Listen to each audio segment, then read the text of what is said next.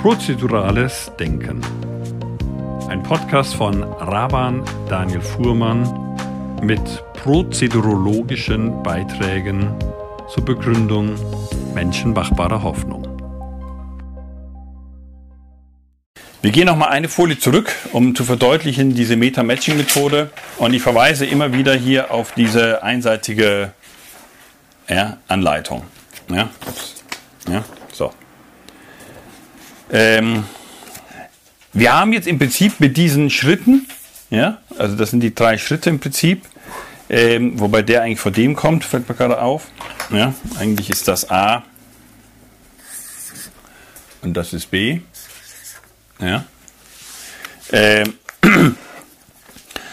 haben wir im Prinzip, was wir jetzt vorgenommen haben, das ist so wie so eine Art Trichterbewegung. Wir haben jetzt mal ähm, in diesem Mapping ein starkes ähm, Eingrenzen vorgenommen. Also das heißt, ich kann hiermit, mit, mit diesen Unterscheidungen, ja, kann ich jetzt sehr gut meine Verfahren ordnen. Also die, das, der Toolpool ja, stellt genau in diesem Bereich ist besonders hier, aber auch hier und auch hier einfach Fragen. Und dann kann man seine Verfahren einordnen und sagen, okay, darum passt dieses Verfahren hier rein. Ja? Und ähm, auf dem ähm, auf dem Wiki gibt es ja diesen Toolpool, da haben wir ja mal mit, mit Studierenden vorhergehenden äh, Studiengängen 20 Verfahren profiliert und da könnt ihr das sehen. Ja, da haben wir das auch so visuell dargestellt. Ja.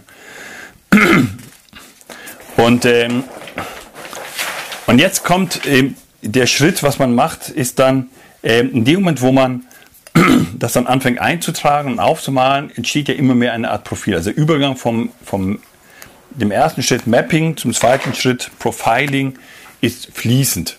Ja?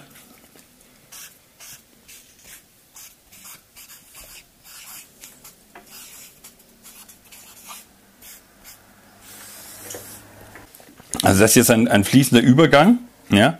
Aber der entscheidende Bereich ist, dass das eigentliche Profiling ist, dass ich das jetzt übertrage in eine Grafik. Und diese Grafik haben wir einfach mal ganz äh, primitiv Spinweb-Diagramm genannt. Ja?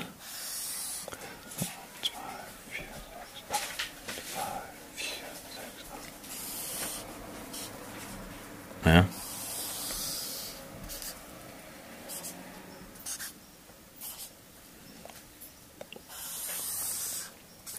So.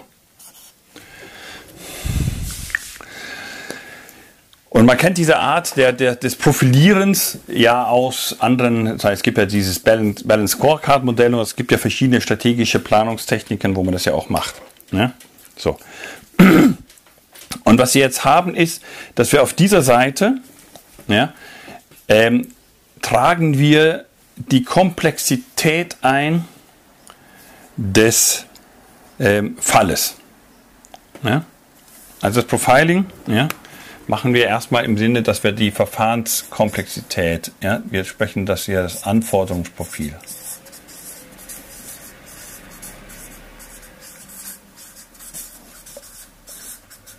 des Falles, also das ist die quasi Fallkomplexität.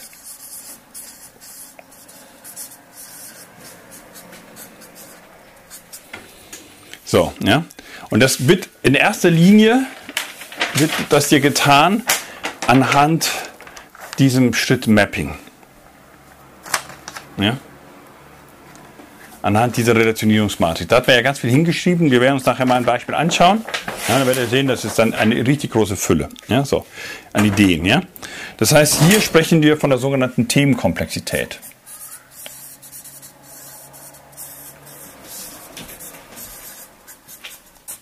Ja? So, ich male da ganz gerne ein Symbol hin. Das Symbol soll ein Buch sein.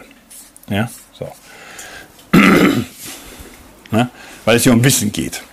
Ja? Und in Unterlagen seht ihr auch drin, das sind so Anleitungen von Fragen. Ja, hier, geht es, hier geht es um die Frage, ja, haben wir das Wissen, was wir brauchen? Also ganz bewusst auf der Ebene Fach, Fach und Sachwissen. Ja, nehmen wir mal an, es geht hier um, um Frage, ob man ähm, an der Ortsumgehungsstraße baut, ja, haben wir das Wissen, ja, wie man die Straße baut. Haben wir das Wissen zu entscheiden, ob er jetzt eher Tunnel baut oder Brücke baut oder und so weiter und so fort. Ja.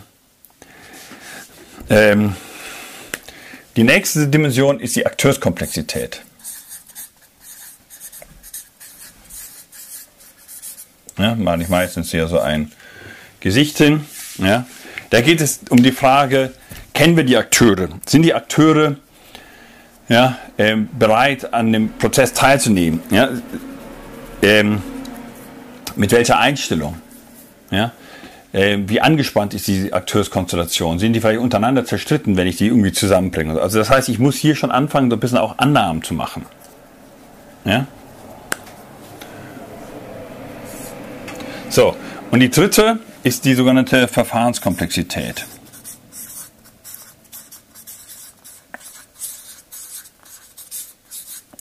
Das ist so ein bisschen die Dimension, ja, die oft am schwierigsten ist. Das visualisiere ich so ganz gerne mit so einem Take-Off-Ding. Ja.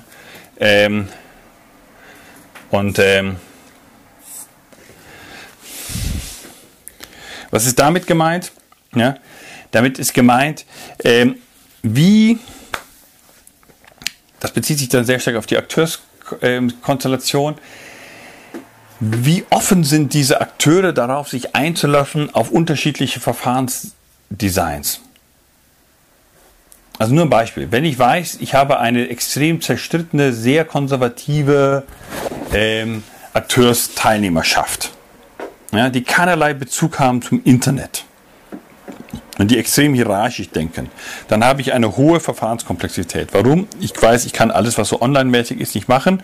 Ich weiß, ich kann eine ganze Fülle von sag mal, gruppendynamischen Verfahren, also ja, oder auch klassische Moderation mit Stuhlkreis und was auch immer, Arbeitsgruppen vielleicht erstmal gar nicht machen.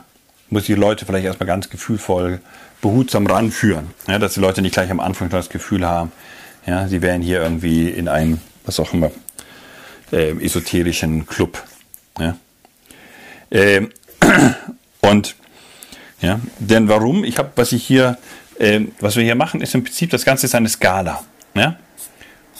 Meistens ein, im Sinne von 1 bis 10, aber wichtig ist nur, dass man ungefähr so eine Unterscheidung hat zwischen, ist die Komplexität gering, dann ist man hier drin. Ja? Das wird der innere Bereich hier. Ja? Ähm, ja? Da ist die Komplexität gering. Ja? Ist die Komplexität mittel, ja? dann ist man im Prinzip in diesem Bereich.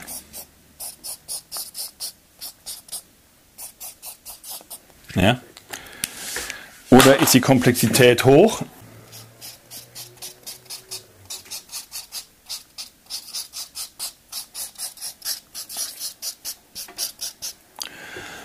Ja.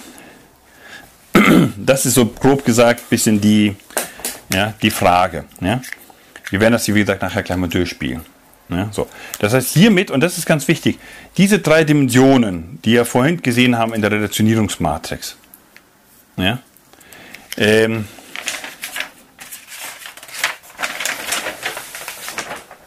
ja? Das, ja, Themenkomplexität, Akteurskomplexität, Verfahrenskomplexität. Das haben wir damit abgebildet. So. Ja? Und jetzt haben wir ja äh, diese Grafik und diese Grafik noch. Und diese zwei, die sind relativ wichtig für diese drei Dimensionen. Deshalb haben wir das ja gemacht. Ja? So, nämlich, äh, wenn das hier die Komplexität des Falles ist, dann ist das hier die Komplexität so ein bisschen des Rahmens. Ja? Also das, das heißt, hier geht es um die Frage ja, ähm, der ähm, Ressourcenknappheit oder Verfügbarkeit. Ressourcen.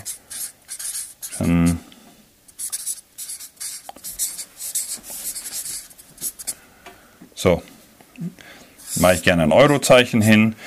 Wobei es geht ja natürlich nicht nur um Geld. Ja, geht auch um Zugang zu Technik, Zugang zu Personal und so weiter und so fort. Ja, so, aber ich mache das gerne symptomatisch hier mit diesem Eurozeichen, weil im Zweifelsfalle kann man natürlich sich auch Teilnehmer, äh, ja, auch Teilnehmer, aber man kann sich natürlich auch Personal und alles mögliche Zeug quasi anstellen, kaufen.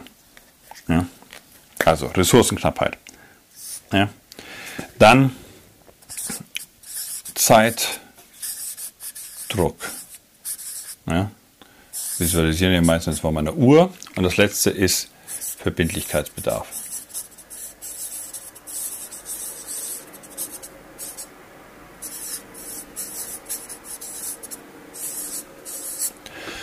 Kommt ein Paragraphenzeichen hin. Ja, so.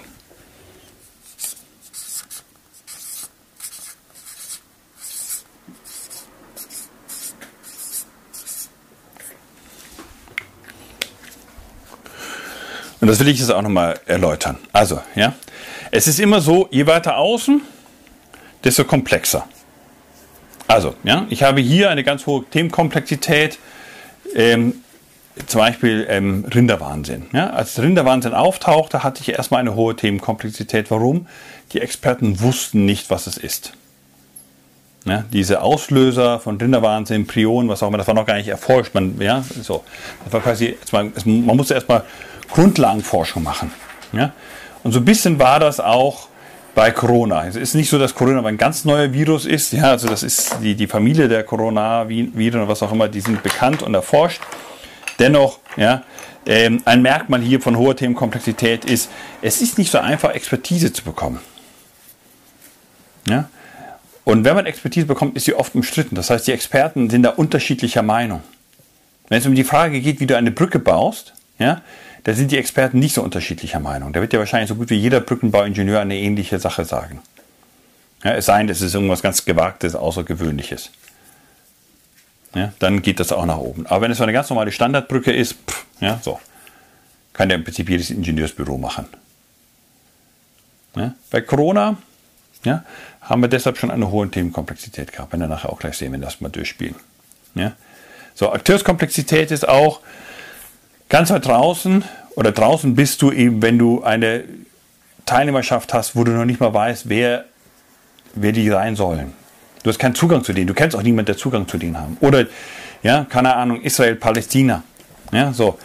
Du, ja, die sind, da ist eine große Grundspannung, das ist vielleicht sogar eine Aggressivität, das ist vielleicht ein Hass aufeinander. Ja?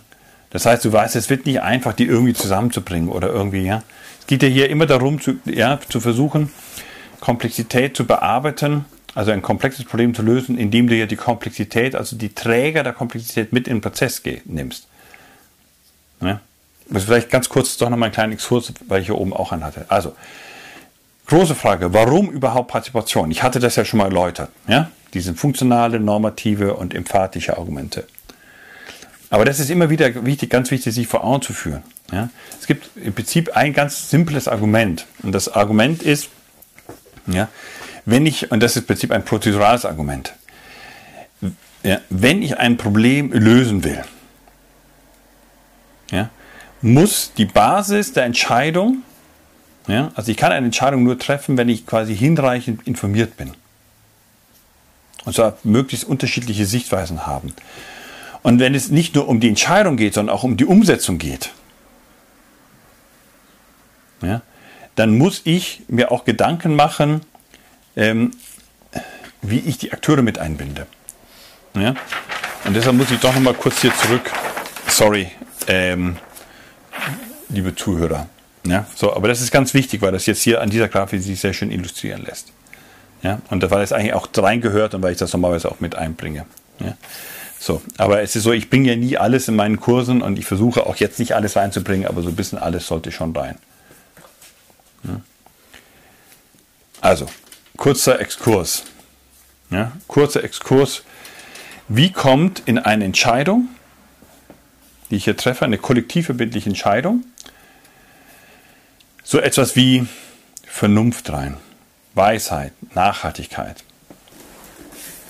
Wahrheit, was auch immer. Ja, also die Vorstellung ist ja, wie kann ich sicherstellen, dass wir eine Entscheidung treffen, eine kollektivverbindliche, hier geht es um kollektivverbindliche Entscheidung. Ein Stadtrat, ja, der Bundestag, was auch immer, ja, der trifft ja eine Entscheidung und die kann dann mit den ganzen Mitteln des Staates durchgesetzt werden, umgesetzt werden.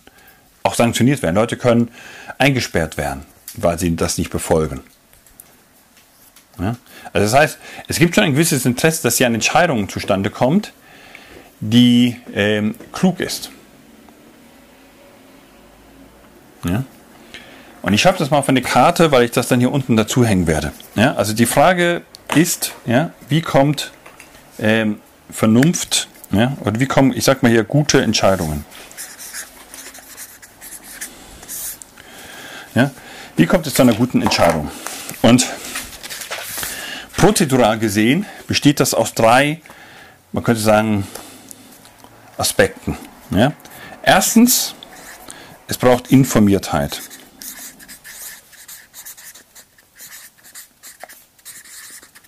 Man könnte auch sagen Expertise.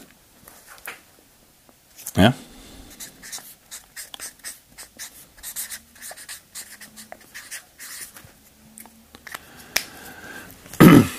Also wie will ich eine Entscheidung treffen, ja, hier oben, wenn ich mich nicht irgendwie vorher informiert habe? Und vielleicht Experten angehört habe und auch Sachverständige und auch Betroffene und Anwohner, was auch immer so. Ja? Und weil es für den einzelnen Politiker gar nicht so einfach ist, kann man eben solche Prozesse organisieren. Ja? Das machen ja auch Parlamente, das machen ja auch, das findet ja auch statt. Ja? Anhörungen werden durchgeführt und so weiter und so fort. Ja? Man holt sich Gutachten rein, und Ministerien haben ja auch eine wesentliche Aufgabe darin, ja auch so ein bisschen zu versuchen, Expertise einzubinden. Und durchaus die, die Aufgabe von Verbänden und Lobbyisten und NGOs und Wissenschaftsinstituten, all das geht auch so ein bisschen in diese Richtung. Die versuchen ja auch Expertise einzubringen. Es ist ja nicht so, dass diese Lobbyisten jetzt quasi immer nur ähm, ganz dumpf und dumm versuchen, irgendwas den Politikern oder den Ministerialbeamten, die die Gesetze Vorlagen schreiben, was anzudrehen, sondern die versuchen sie auch aufzuklären. Die liefern ihnen auch Zahlen, sagen hier, so und so sehen die Prognosen aus, wenn ihr das und das macht. Ihr könnt es gerne überprüfen. Hm? Also kluge Verbandsvertreter ja, wissen ganz genau, es geht um ein Vertrauensverhältnis und wenn man da einmal quasi betrügt und einmal manipulierte Zahlen abgeliefert hat zu einem Ministerialbeamten, dann wird er in Zukunft einen nicht mehr ähm, zuhören. Das heißt, man bemüht sich schon.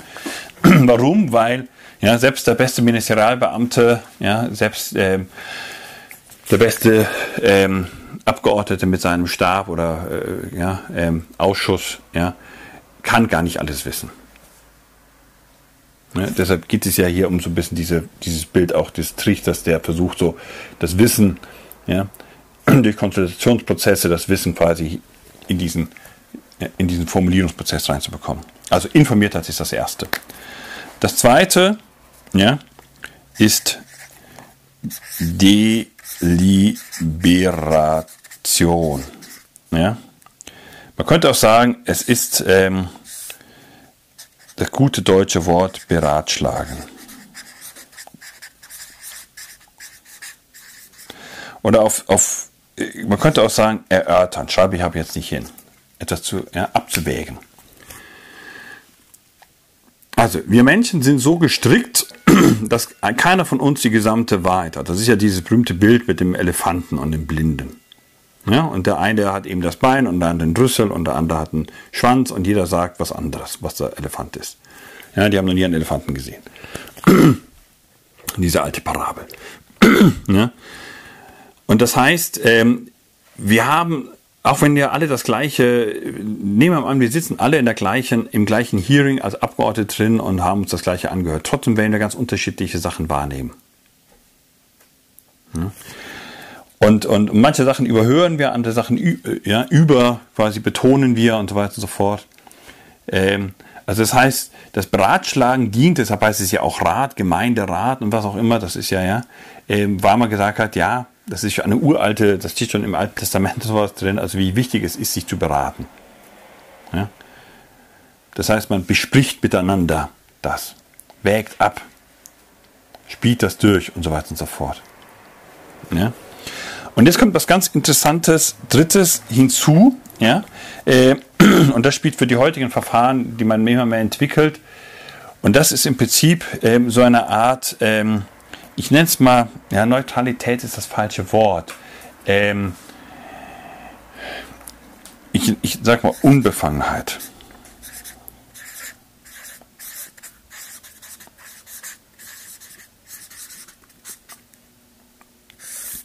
Und das macht man heute sehr gern durch Zufallsauswahl.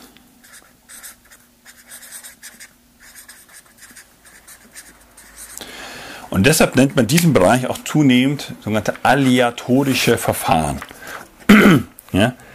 ähm, derjenige, der das quasi ähm, als erstes richtig voll durchdacht hat, Professor Peter Dienel, Universität Wuppertal oder damals noch Gesamthochschule Wuppertal, ähm, und hat das maßgebliche Buch dazu geschrieben, was ich jetzt gerade schnell finden muss. Ah, hier ist sie auch. Die Planungszelle. Ich sage immer, das ist so ein bisschen der Mercedes-Benz unter den ähm, Beteiligungsverfahren. Ja?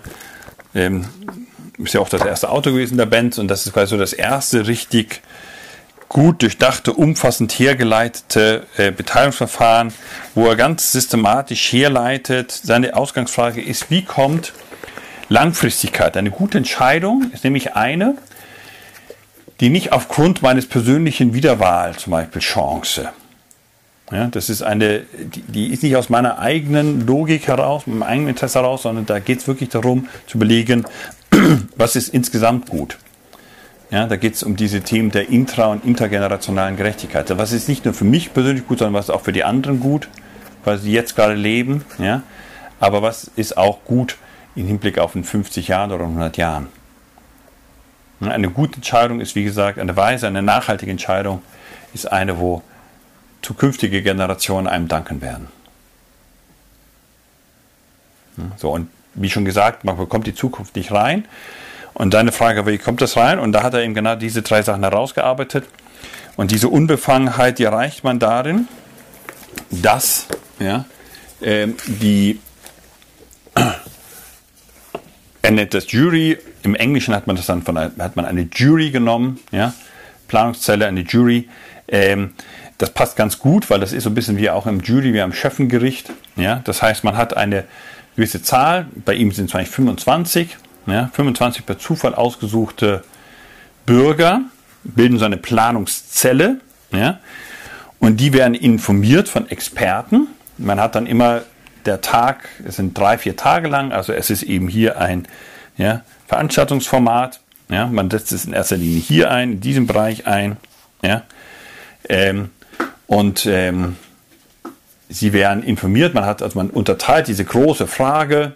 Ja, ähm, unterteilt man in viele kleine Unterfragen, ja, äh, zu denen, also man operationalisiert das, wie man das schön kennt in der Wissenschaft, ja, in der empirischen Sozialforschung, was macht, ja. Man nimmt diese große Frage, operationalisiert sie in Unterfragen, die bearbeitbar sind, ungefähr in anderthalb Stunden. Man lädt dazu am besten immer mindestens zwei Experten ein, ein Pro und ein Contra, also dass unterschiedliche Perspektiven einfließen.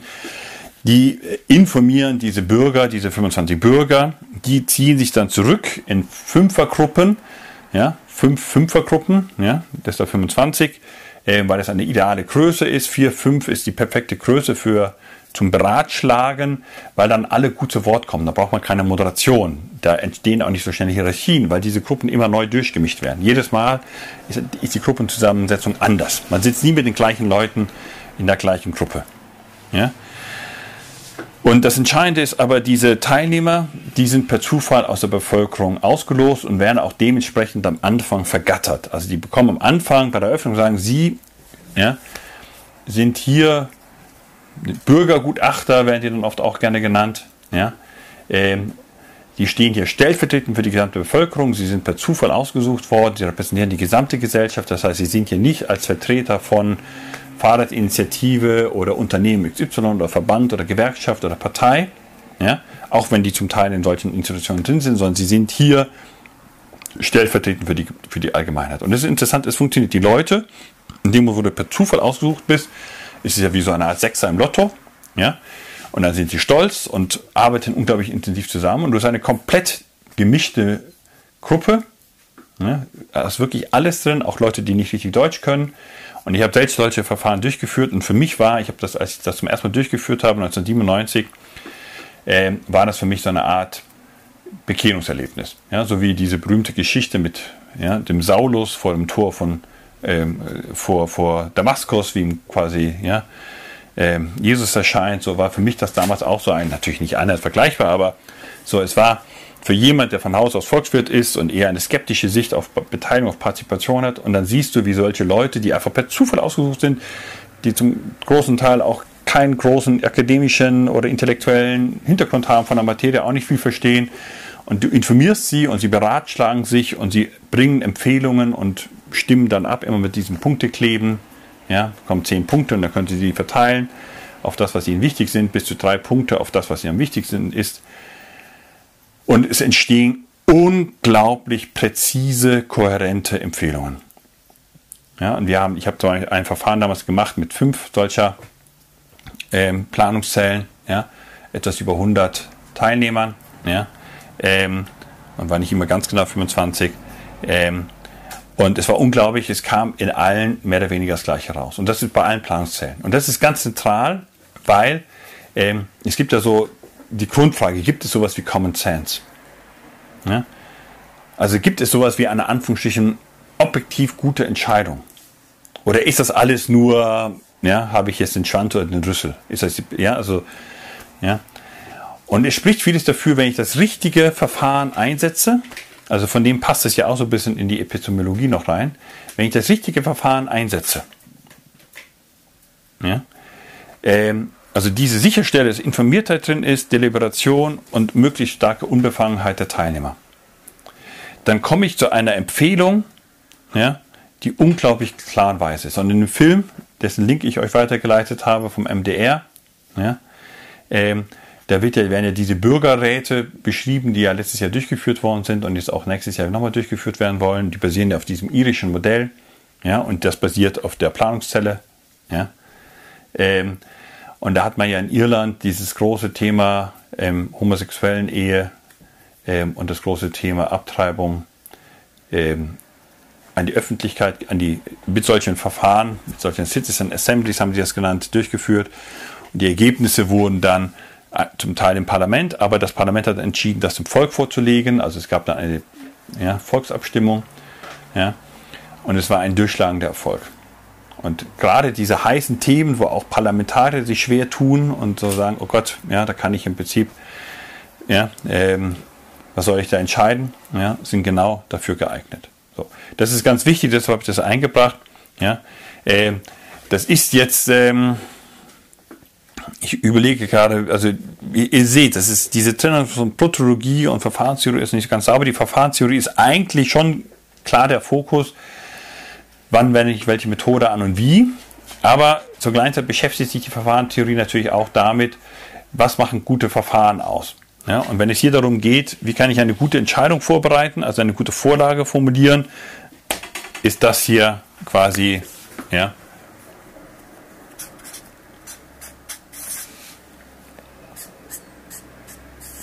ja, ähm, sind das hier die Empfehlungen. So. Also, soweit äh, dieser Exkurs, aber der ist aus meiner Sicht ganz entscheidend, weil es wird immer wieder darum gehen, also es, es, es gibt natürlich noch andere Erkenntnisse, ja, ähm, und je mehr man sich mit Verfahren beschäftigt, desto mehr fragt man sich natürlich auch, warum funktionieren bestimmte Verfahren und andere nicht. Es gibt manche Verfahren, die setzen sich auch durch, ja, so wie bestimmte Techniken sich durchsetzen. Ja.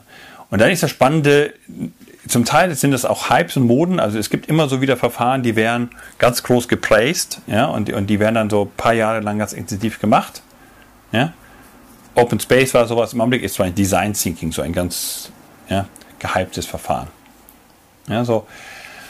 Und man sieht aber immer wieder erst natürlich nach Jahren oder Jahrzehnten, wie stark sich ein Verfahren zeitlich bewährt hat, aber auch international durchsetzt.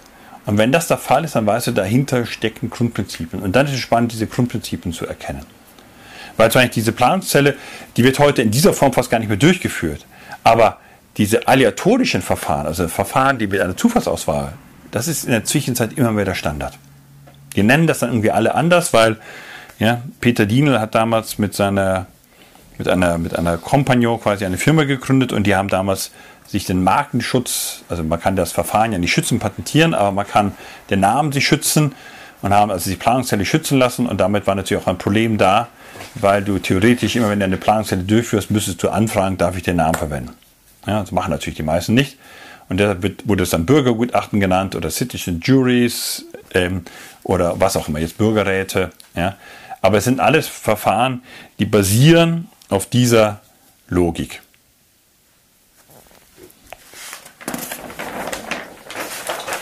So, kommen wir hier zurück zum, ähm, zum Profiling. Ja, also der Profiling ist quasi der Abschluss ähm, des ersten, ähm, ich sag mal, des, des oder anders. Die Meta-Matching-Methode, ja, ähm, und das ist ganz wichtig, weil das Profiling ist ja jetzt schon Praxologie, weil, die, weil es in der Praxologie ja schon darum geht, nicht nur zu finden, welches Verfahren ich anwende, sondern auch wie. Ja, so. Und, ähm, und das Profiling ist im Prinzip der Abschluss und die Überleitung zur gleichen Zeit. Ja? Warum? Weil ich ähm, hier schon sehr konkret anfange, muss, mich hineinzuversetzen in, ähm, in die Situation, in den Kontext. Deshalb ist dieses Mapping am Anfang so wichtig. Ja? Und dieses Profiling so wichtig. Ähm, in den ersten Schritten, wie gesagt, die genaue Anleitung mit der Matching-Methode macht keinen Sinn, wenn ich das hier erkläre. Das macht wirklich Sinn, wenn man entweder das in einem Workshop durchgeht oder wenn man sich das auch mal anschaut, die Anleitung, die es dazu schon im Netz gibt. Ähm, und wir waren ja jetzt durch, hatten ja das schon besprochen und wir waren jetzt hierbei. Ja, so. Und ich war jetzt gerade dabei zu erklären, ähm, und deshalb bin ich hier den Exkurs gehabt, weil ich glaube, diese zwei Dimensionen sind relativ klar. Also wenn ich ein sehr komplexes Problem habe, ein Anliegen habe, ja, ich habe ein Thema, wo die Experten total zerstritten sind und man überhaupt gar nicht weiß, was, wie riskant zum Beispiel Corona, was auch immer ist. Ja? Also am Anfang war ja noch das Thema Durchseuchung. Soll man nicht einfach, so wie bei der Grippe, es laufen lassen? Ja? So nach dem Motto, bei der Grippe sterben ja in einem schlimmen Jahr auch 25.000, dann ja, so sterben eben einige und sterben natürlich auch mal ein paar Gesunde, aber so nach Motto, so ist es eben. Ja, so. Äh, da waren die Experten, ja, und das war ja schon der Punkt, wo dann die Akteurskomplexität gleich hochging, weil die Leute gesagt haben, ja, also das können wir auch nicht machen. Ja? Außerdem ist es ja schlimmer vielleicht wie Grippe und wenn es wirklich deutlich schlimmer ist wie Grippe, ja, und außerdem haben wir dann diese fürchterlichen Verhältnisse in Krankenhäusern, das gekippt ist das ja endgültig erst, als man die Bilder gesehen hat, erst aus Italien, dann aus Spanien. Ja? Und dann war ganz klar, also solche Verhältnisse wollen wir nicht. Ja? Da ist also die Akteurskomplexität mal richtig hochgegangen, weil die Leute richtig Angst bekommen haben. Ja, und Emotionen gehen immer, Emotionalität ist immer hohe Komplexität. Wenn die Leute sich hassen, wenn die Leute Angst haben, gar Panik haben, also kannst du fast nicht mehr machen mit einem Verfahren. Ja, so. Das ist ja alte Seemannsregel, weiß nicht, ob die heute noch gilt, aber früher war das in der christlichen Seefahrt üblich, wenn ein Schiff untergegangen ist, bekamen alle Offiziere und der Martin was an den Revolver in die Hand gedrückt. Und wenn irgendjemand beim Anstehen bei den Rettungsbooten in Panik geriet, wurde er sofort niedergeschossen. Ja, weil man gesagt hat, wenn die Leute erstmal in Massenpanik sind und alle auf die Rettungsboote zustürmen, dann ja, bekommen wir überhaupt kein Boot richtig ins Wasser. Ja, und da kommen die Frauen und Kinder erst recht zu kurz. Ja, und deshalb war ganz klar, ja, ähm, wir reduzieren die Komplexität massiv, indem wir einfach die massivste Art und Weise, quasi Komplexität zu reduzieren, ist ja, dass, wenn ich quasi den Komplexitätsträger einfach rausnehme. Ja, macht man ja auch in der Gesellschaft, da wird jemand abgeführt, wird jemand aus der Veranstaltung ausgeschlossen, was auch immer. Ja, das sind ja alles auch Maßnahmen prozeduraler Art. Ja, so. Aber das wollte man nicht, ganz bewusst. Man wollte nicht einfach so sagen, naja gut, dann ja, ähm, haben eben die Altersheime Pech, da haben die Leute mit starken chronischen Vorkrankungen eben Pech. Ja, das war eine ethische Entscheidung. Ja. Verfahrenskomplexität, ja, das ist eben genau der Punkt. Ja, also, wie, wie sieht es denn aus mit Maskentragen? Wie sieht es denn aus mit App? Wie sieht es denn aus mit Social Distancing? Ja, das sind ja bis jetzt nicht übliche Verfahren. Ja, wie stark lässt sich die Bevölkerung auf sowas ein? Ja, deshalb hat das hier auch eine hohe Komplexität. Ja, so. Und das ist jetzt der Rahmen. Ja, wenn ich jetzt hier ein sehr komplexes Problem habe, habe ich sagen, wie viele Ressourcen kann ich mobilisieren? Ja, Geld, Personal, Technik, was auch immer. Je mehr ich Ressourcen habe, deshalb steht die Knappheit und die Verfügbarkeit, also ja, je knapper, desto weiter draußen. Ja?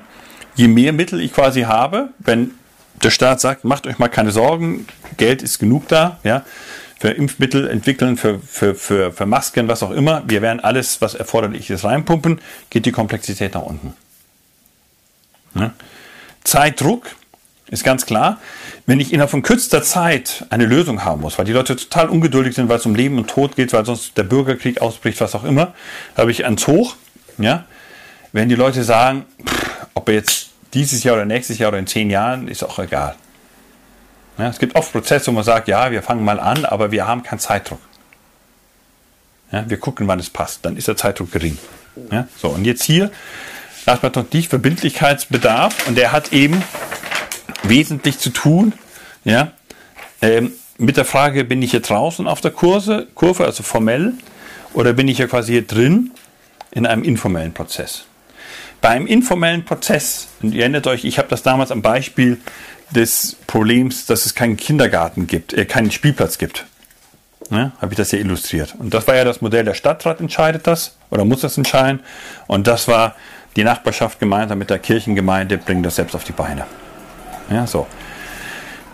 Und das ist genau der Unterschied. Ja? Also, hier geht es eigentlich um den kollektiven, ja, man könnte auch sagen, rechtlich formellen Verbindlichkeitsbedarf. Es ist ein Unterschied, ob ich ihm am Ende eines Prozesses eine Lösung habe, die, ich sag mal, Gesetz wird. Und die dann vielleicht für, weiß ich was, wie viele Jahre, Jahrzehnte gilt. Und vielleicht, keine Ahnung, für die gesamte Europäische Union. Dann bin ich ganz weit oben. Ja? Dann ist es sehr komplex, dann habe ich eine sehr hohe, ja. Oder ob ich einfach etwas entwickle, wo ich sage, okay, wir sehen mal und jeder kann machen, was er will. Also es gibt eigentlich ein Verfahren, ich habe das schon mehrfach genannt, Open Space. Ja? Ähm, sind die Materialien von dem Tra Training, was ich gemacht habe damals bei zur Bonsen, Open Space und andere Großgruppenverfahren. Irgendwann 19, 2001 war das genau. Sommer 2001. Ähm, und das ist ein schönes Beispiel. Das ist also ein Verfahren, was geeignet ist, sehr hohe Themenkomplexität und so weiter sofort zu bearbeiten, aber es hat einen sehr niedrigen Verbindlichkeitsbedarf. Warum? Weil dort kann man Arbeitsgruppen bilden, mit wem man will, wie man will, zu was man will, mehr oder weniger. Das bedeutet aber auch, du hast am Ende ganz viele, ganz unterschiedliche Arbeitsgruppenergebnisse. Ja? Und die Gruppen müssen nicht miteinander irgendwie jetzt versuchen, ein Ergebnis daraus zu arbeiten. Ja? Das heißt, es ist eine Methode, Open Space beispielsweise, die sehr gut geeignet für so etwas. Ja? Also wenn ich sage, gleich, wenn ich sage, wir machen hier eine, ein, wir machen einen Spielplatz hier, der darf ruhig total bunt aussehen und da darf sich auch immer wandeln. Und wenn irgendwelche Leute, keine Ahnung, eine Schlamecke haben wollen, dann bauen sie eine Schlamecke und ein paar Wochen später kommen andere und machen die Schlamecke weg, weil das irgendwie zu blöd war und bauen stattdessen irgendwie ein Lattengerüst hin, ja, äh, wo die Kinder was hämmern können. Dann würde das quasi einen relativ geringen Verbindlichkeitsgrad haben, ja, weil man sagt, wir können jederzeit Sachen auch wieder ändern und wir gucken mal und jeder darf mal und so weiter und so fort. Ja? Wenn man aber sagt, wenn die Stadtverwaltung sowas macht, dann will sie sowas hinstellen und das soll dann eben auch die nächsten Jahre so, so stehen. Da wird auch nichts verändert. Ja, dann hat es einen hohen Verbindlichkeitsgrad.